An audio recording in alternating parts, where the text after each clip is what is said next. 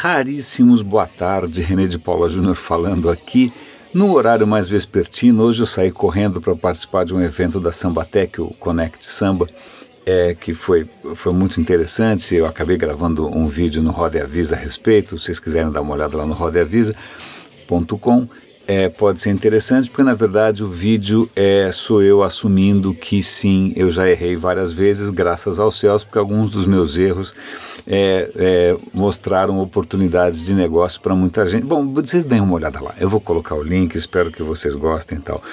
É, algum, eu não queria deixar passar é, o radinho de hoje, porque eu tinha encontrado, meio por acaso, né, na BBC e também através do Google, algumas histórias de inovação que eu achei legais.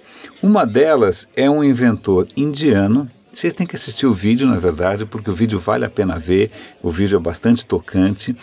É, ele cria inventos, ele já criou dezenas, centenas de inventos, usando coisas do dia a dia. Do dia a dia na Índia, ou seja, itens realmente muito básicos que facilitam a vida das pessoas.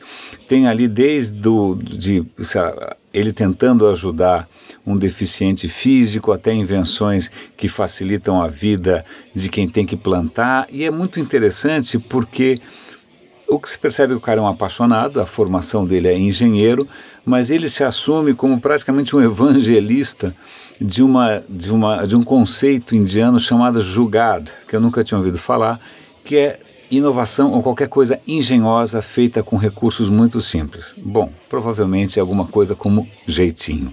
Então não somos só nós que temos jeitinho. Assistam porque é super inspirador.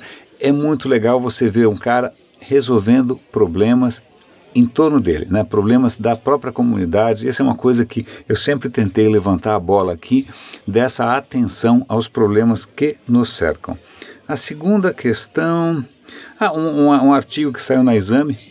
Ah, o governo está lançando um plano de apoio à internet das coisas e vale a pena ler a reportagem, inclusive compartilhar, está em português na revista Exame é, eles colocam, ok, legal, bacana, parabéns, que ótimo, mas eles levam, chamam a atenção para as dificuldades imediatas, entre elas o fato do governo, em princípio, coletar alguma coisa como 80 bilhões para investir em tecnologia e usar só 5% disso, porque eles pegam o resto do dinheiro para outras coisas. Né? Então a gente tem uma série de problemas aí de infraestrutura né? Então é, é, bonito falar de um plano desses quando historicamente a gente vem desviando os recursos que são alocados para isso para apagar incêndio de outras naturezas. Mas é, é um artigo interessante de qualquer maneira.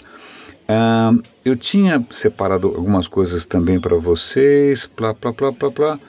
Um segundo só. Ah, essa notícia é muito interessante, saiu na Big Think.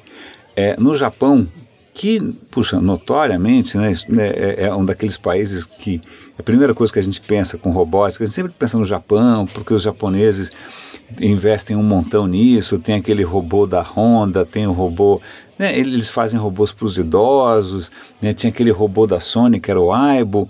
Pois bem, você imagina que o, o Japão seja um, um, país naturalmente afeito né, a, é, a, a, ideia de robôs. Mas eles fizeram um experimento, na verdade não foi nem um experimento, foi observação mesmo.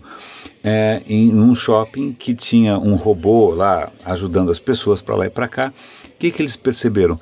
Que a criançada detonava o robô, chutava, espancava, xingava, mas era um bullying. A última coisa que você imagina, a gente sempre pensa no povo japonês como um povo muito cordato, aparentemente não em tenridade e não com é, robôs. E acho que 20 e poucas crianças, das quais que, que, né, com comportamento agressivo, 20 eram meninos, alguns eram meninas.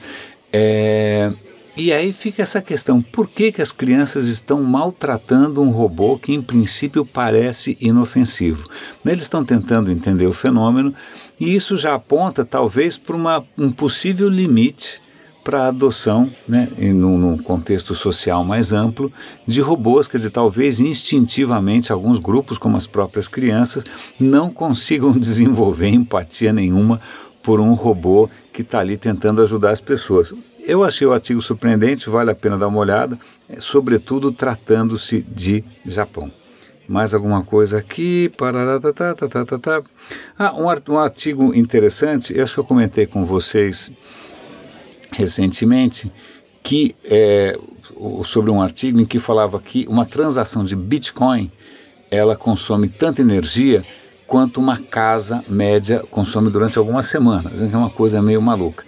Porque, na verdade, a, a infraestrutura por trás disso, do, do blockchain e do Bitcoin, ela tem severas limitações é, técnicas. Elas são lentas, requerem muita energia e tal. E recentemente saiu uma notícia que tem muita gente ainda pagando para ver até que ponto isso procede, que fala, olha, o seguinte, blockchain é muito problemático, é muito lento, nós estamos propondo uma outra plataforma é, melhor que o blockchain, chamada Hashgraph, eu vou dar aqui o link para isso, e eles estão alegando simplesmente uma revolução né, em que eles conseguem ser 50 e tanto, quantas? 50 mil vezes, é, o número é brutal. Eu ver se eu pego aqui, Hashgraph, eu, eu achei esse artigo no Medium, na verdade foi um colega de trabalho que compartilhou com a gente. Então eles estão dizendo que eles são muito mais rápidos, eles simplesmente evitam todos os problemas, ó, 50 mil vezes mais rápido, 250 mil transações por segundo, né? segundo eles, matematicamente mais justo. A questão é, bom, falar é fácil, né? Tá todo mundo esperando, mas já fica anunciado aqui para que você não seja pego de calças curtas, né? Em algum evento de gente informada, Hashgraph é isso, é uma é um concorrente ao Bitcoin, é ao, ao blockchain, perdão, blockchain, blockchain, blockchain, que está prometendo simplesmente é, é uma evolução enorme com relação aos problemas intrínsecos ao é, blockchain. Eu acho que era isso que eu tinha para comentar com vocês. Eu estou dando uma olhada aqui no, no meu pocket. Uh, eu acho que era isso. Se eu tem mais algum assunto interessante. Não, acho que basicamente isso. Eu não vou me estender mais do que o necessário. É, eu, hoje eu fico feliz de ter conseguido gravar em condições um pouco melhores. Essa hora do dia minha voz está menos amarfanhada do que de manhã, então espero que a experiência tenha sido mais agradável. Raríssimos é, se tudo der certo, amanhã de manhã estamos de volta aqui. Um grande abraço e bom descanso.